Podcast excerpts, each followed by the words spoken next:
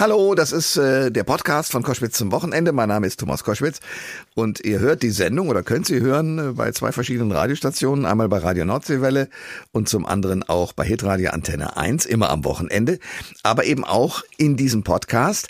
Jeder einzelne Gast, der bei uns vorkommt, kriegt einen eigenen Podcast. So auch Rüdiger von Fritsch. Der ist mittlerweile Partner des äh, geostrategischen Beratungsunternehmens Berlin Global Advisors und war lange Zeit unser deutscher Botschafter in Moskau, kennt also die Gedankengänge der Menschen dort. Und wir wollen sprechen und haben gesprochen in diesem Podcast darüber, wie das Verhältnis zwischen Ost und West wieder etwas entspannter werden könnte. Inzwischen ist es so, dass auf der einen Seite die USA zusammen mit der NATO äh, für die Russen offenbar eine Bedrohung darstellen, obwohl das nicht so gedacht ist. Auf der anderen Seite natürlich muss man zugeben, äh, dass die NATO inzwischen äh, Bündnispartner geworden ist im Baltikum und auch von der Ukraine. Das fürchtet offenbar Wladimir Putin. Und ähm, inzwischen kann man sehen, wie sehr er das fürchtet, indem er nämlich hat Soldaten aufrücken und anrücken lassen an der Grenze von Russland zur Ukraine. Die Bedrohung, dass dort ein Krieg ausbrechen könnte, ist also groß. Aus diesem Grund haben die Vize-Außenminister der USA und der Sowjetunion sich getroffen in Genf und haben versucht, die Wogen zu glätten. Ist das gelungen? Kann das überhaupt gelingen? Das sind Fragen, die ich Rüdiger von Fritsch stellen werde in diesem Podcast. Ein, ich glaube, interessantes und ja, erhellendes Gespräch. Viel Spaß dabei. Der Thomas Koschwitz Podcast. Koschwitz zum Wochenende jetzt mit einem sehr spannenden Mann, ehemaliger Botschafter in Moskau, Rüdiger von Fritsch. Schönen guten Tag. Guten Tag, Herr Koschwitz. Wir müssen uns auf zwei Städte der vergangenen Woche konzentrieren. Äh, das eine, der eine Ort, die eine Stadt ist Genf und die andere ist Brüssel. Und ähm, in der einen Stadt äh, hat äh, das Gespräch stattgefunden, nämlich in Genf zwischen zwei Vizeaußenministern, USA und Russland. In der anderen Stadt der sogenannte NATO-Russland-Rat. Aber zunächst mal zu den Gesprächen mit den beiden Vizeaußenministern äh, zwischen Russland und den USA. Da war ja die Spannung sehr groß. Ist die Spannung nach diesen Gesprächen etwas weniger groß? Das dürfte man in der Tat annehmen. Wir müssen ja sehen, in welch enorm schwierigem internationalen Umfeld diese Gespräche stattfinden. Russland hat in einem ersten Schritt eine enorme militärische Drohkulisse gegen die Ukraine aufgebaut und dann in einem zweiten Schritt demonstriert, dass das quasi nur ein Vehikel ist, um ultimative Forderungen auf den Tisch zu legen, die auf eine Änderung der europäischen Friedensordnung zielen. Ähm, vor diesem Hintergrund ist die Tatsache, dass diese Gespräche stattgefunden haben und dass man sehr deutlich seine Position in sehr langen Gesprächen ausgetauscht hat, zunächst einmal sehr positiv zu bewerten. Es ist nicht davon auszugehen, dass unmittelbar daraus äh, sich Ergebnisse ähm, ergeben würden oder tiefe Freundschaften geradezu entstehen würden. Aber nochmal zurück zu dem, was sich da abgespielt hat. Wladimir Putin steckt ja dahinter, auch wenn er jetzt bei diesen Verhandlungen konkret selber nicht da war, aber er hat zumindest mal mit äh, äh Präsident Biden von den USA telefonisch Kontakt aufgenommen. War es Putins Ziel, nur in Anführungsstrichen endlich wieder auf Augenhöhe mit den USA verhandeln zu können? Das ist ein Teilaspekt des Ganzen, das ist sicher richtig.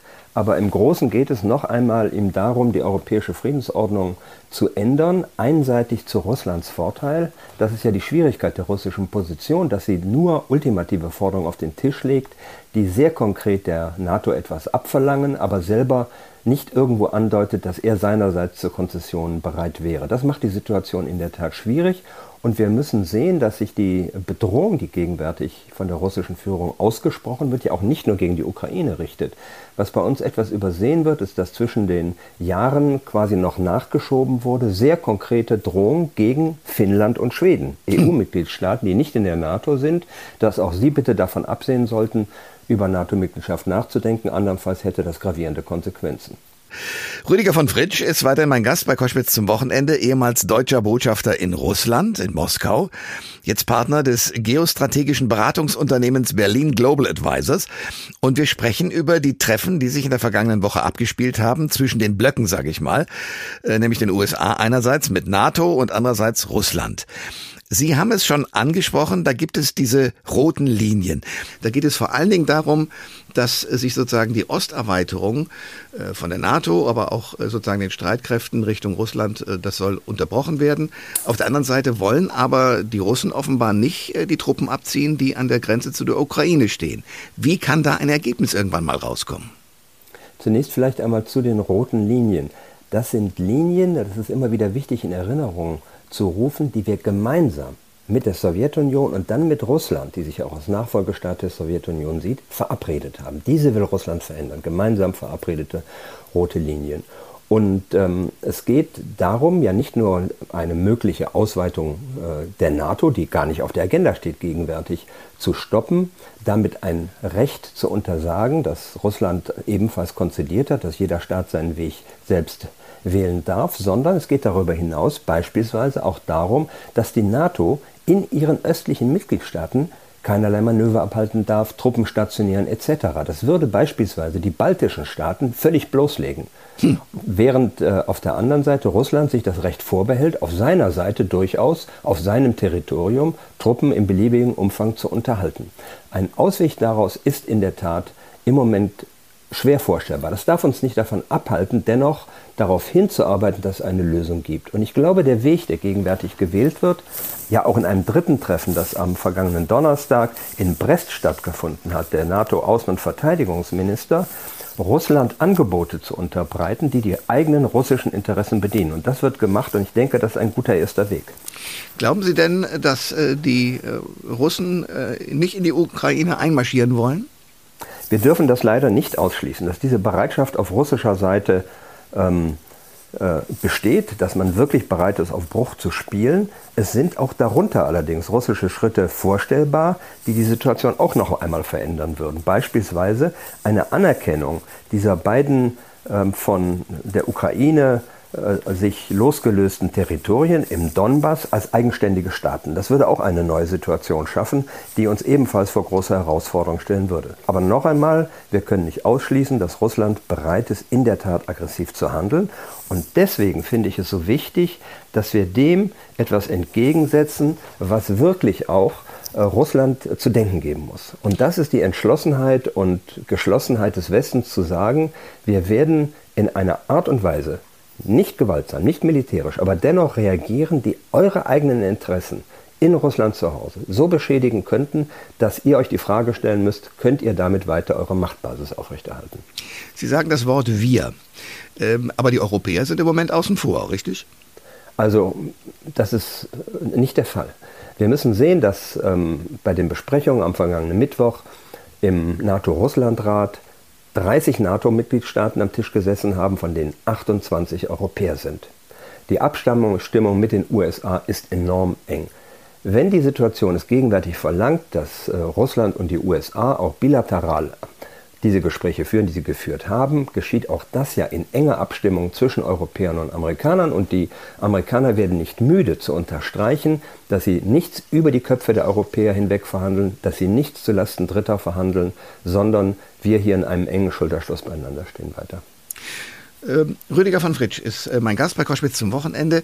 Wir sprechen über die Situation, die inzwischen herrscht äh, zwischen den USA und Russland und der NATO und Russland und äh, den verschiedenen Forderungen, die von beiden Seiten erhoben werden und die die Sache so schwierig machen. Reden wir kurz von der Ukraine, die ja, zumindest ähm, hat es der Botschafter so formuliert in einem Tweet, ähm, die Deutschen zum Beispiel auffordern, äh, ihnen doch Waffen zu schicken. Also Deutschland hätte eine ähnliche Aufsichtspflicht und eine, ja, eine ähnliche Zuneigung äh, zur Ukraine zu entwickeln wie gegenüber Israel beispielsweise. Diese Forderung ist doch unrealistisch, oder nicht?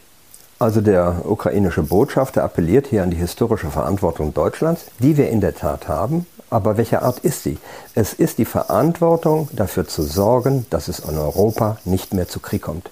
Und dazu hat Deutschland auch zugunsten der Ukraine in den vergangenen Jahren unendlich viel unternommen.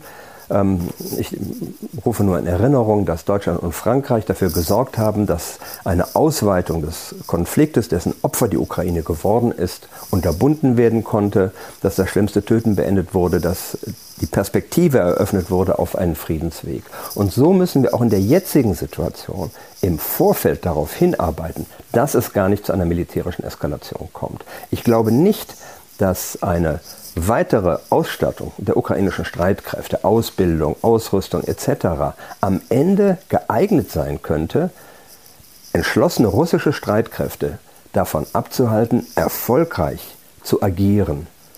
Dieser Konflikt kann und darf keine militärische Lösung haben. Darauf müssen wir hinarbeiten. Kann man sagen, später mal im Geschichtsbuch, in dieser Woche im Jahr 2022 ist ein Krieg verhindert worden? Lassen Sie uns das hoffen, lassen Sie uns darauf hinarbeiten. Und ich glaube, diese Gespräche, die sich jetzt eröffnet haben, ähm, bieten die Möglichkeit, dass dem in der Tat so sein wird. Sie befördern ja auch eines, sie befördern einen engen Schulterschluss der Europäer. Denn darauf wird es mit Blick auf die Zukunft ja auch ankommen, dass wir in der Lage sind, nicht nur eng zusammenzustehen, sondern eigenständig zu handeln. Und der Druck sich darauf zu verständigen, ist enorm gewachsen und ich bin zuversichtlich, dass die Europäer in der Lage sein werden, innerhalb des transatlantischen Bündnisses, aber gleichzeitig im Hinterkopf mit der offenen Frage, wer wird in zwei Jahren im Weißen Haus sitzen. Wir wissen ja nicht, wie die amerikanische Politik sich in Zukunft entwickeln wird und auch darauf müssen wir vorbereitet sein. Rüdiger von Fritsch ist bei Koschwitz zum Wochenende ehemaliger Botschafter in Moskau, deswegen Kenner natürlich auch der ganzen, sagen wir mal, seelischen Zustände, die auch in Russland äh, vorherrschen, auch äh, was sozusagen innerhalb des Landes eine Rolle spielt. Ähm, erklären Sie mir, was im Moment möglicherweise im Kopf von Wladimir Putin los ist. Der will natürlich vermeiden, das kann man sozusagen erstmal technisch nachvollziehen, dass er durch irgendeine andere Macht sozusagen oben im Baltikum und unten in der Ukraine eingekesselt wird. Also er will verhindern, dass er da sozusagen militärisch ähm, in eine Zwickmühle gerät. Mag man nachvollziehen können. Aber was bedeutet es für ihn? Will er die Zeit zurückdrehen, dass er zum Beispiel auch Kasachstan hilft, dass er also sozusagen immer versucht, ehemalige Sowjetrepubliken wieder um sich herum zu scharen? Zunächst mal zu der ähm, Bedrohungsperzeption äh, aus Russland, wie Sie sie skizziert haben. Ähm, wir mögen diese Wahrnehmung, die Sie richtig dargestellt haben, so nicht teilen. Niemand bedroht Russland. Die NATO ist ja kein angriffslustiges Bündnis. Wohingegen russische Truppen im Moment in drei europäischen Staaten stehen. In der Republik Moldau, in der Ukraine, in Georgien. Aber Perzeption ist Realität, damit müssen wir umgehen. Und wir müssen uns klar machen, dass die Analyse in Moskau sehr stark geprägt ist von geheimdienstlichem Denken, denn die Führung ist stark geheimdienstlich geprägt, das stark in Verschwörungen ähm, neigt zu äh, denken und zu analysieren. Und ein Punkt scheint mir in diesem Zusammenhang sehr wichtig, dass Russland irritierende Signale glaubt wahrnehmen zu können aus der Ukraine. Durch nicht immer ganz klare Äußerungen mancher Vertreter der ukrainischen Führung, durch äh, klar formulierte Ziele des ukrainischen Präsidenten, die Situation auf friedlichem Wege zu lösen, aber einem gewissen Unvermögen, das tatsächlich umzusetzen, durch Unterstützung der Ukraine aus NATO-Staaten, im Übrigen interessanterweise beispielsweise aus der Türkei, einem ja eigentlich engen Freund Russlands, die hm. Drohnen geschickt haben an die ukrainischen Streitkräfte und dass deswegen diese Irritation entsteht. Und daraufhin glaubt man in der Tat, wie Sie gesagt haben, eine Rolle rückwärts quasi ins 19. Jahrhundert vornehmen zu müssen mit Großmächten, die ihre Einflusssphären definieren, die eine Pufferzone um sich legen. Und dazu gehört sicherlich auch das Bestreben der russischen Führung, soweit es geht, im früheren Einflussbereich wieder an ähm, Macht zu gewinnen und dort mitbestimmen zu können. Ich glaube allerdings, dass die Situation in Kasachstan etwas anders ist, aber darüber können wir gerne auch sprechen. Wie ist da die Situation? Ich denke, dass die Entwicklung in Kasachstan für die russische Führung äußerst ungelegen gekommen ist. Denn was in Kasachstan passiert ist, ist ja quasi ein Wetterleuchten, so wie in Weißrussland. Es gelingt einer autoritären Führung nicht, das eigene Land erfolgreich in die Zukunft zu führen, anders als durch Repression und gegebenenfalls, es hat Geldausgabe. Herr Lukaschenka hat das nicht, das ist ziemlich teuer für Russland. Mhm. Und daraufhin hat eines Tages aus scheinbar nichtigem Anlass das Volk die Nase voll und geht auf die Straße. Das ist eine Entwicklung, die man ausdrücklich in Russland so fürchtet. Man glaubt immer, das sei von außen irgendwie äh, angezettelt und losgetreten, als hätten beispielsweise die USA irgendein Interesse im hinteren Zentralasien eine äh, gewaltsame Entwicklung loszulösen, von der man nicht weiß, wie sie ausgeht. Aber es zeigt, dass äh, dieses Unvermögen autoritärer Führungen aufgrund des Fehlens demokratischer Herausforderungen des Wandels ihr Land in die Zukunft zu nehmen, etwas ist, was Russland sehr fürchten muss. Und in Kasachstan hat man ausdrücklich gehofft, nicht eingreifen zu müssen. Das war sehr deutlich. Und dann hat man temporär der Bitte des kasachischen Präsidenten entsprochen und dort eingegriffen.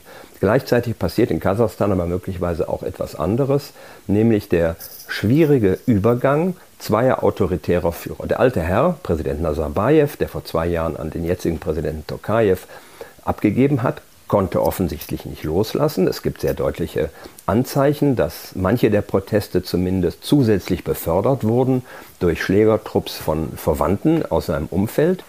Und hier hat der kasachische Präsident, der jetzige Tokayev, möglicherweise auch die Chance ergriffen, sich des alten Herrn salopp gesagt zu entledigen. Er hat ihn abgesetzt als Vorsitzender des Sicherheitsrates, er hat den dem alten Präsidenten ergebenen Chef des Geheimdienstes entlassen und andere Eingriffe vorgenommen, sodass er möglicherweise jetzt in der Lage ist, die Reformversprechen einzulösen, die er ursprünglich mal gemacht hat. Es wäre ja ein, ein guter Weg, so schrecklich die Ereignisse jetzt gewesen sind, wenn Kasachstan wirklich in eine erfolgreiche Zukunft gebracht würde. Das muss der Präsident jetzt unter Beweis stellen, dass er dazu in der Lage ist. Klug. Das sagt der ehemalige Botschafter und Buchautor übrigens, der spannend genau über diese Dinge, die wir jetzt gerade gesprochen haben, auch geschrieben hat, Rüdiger von Fritsch. Ich danke Ihnen sehr für dieses Gespräch. Lieber Herr Koschwitz, sehr gerne. Alle Informationen zur Sendung gibt es online auf thomas-koschwitz.de.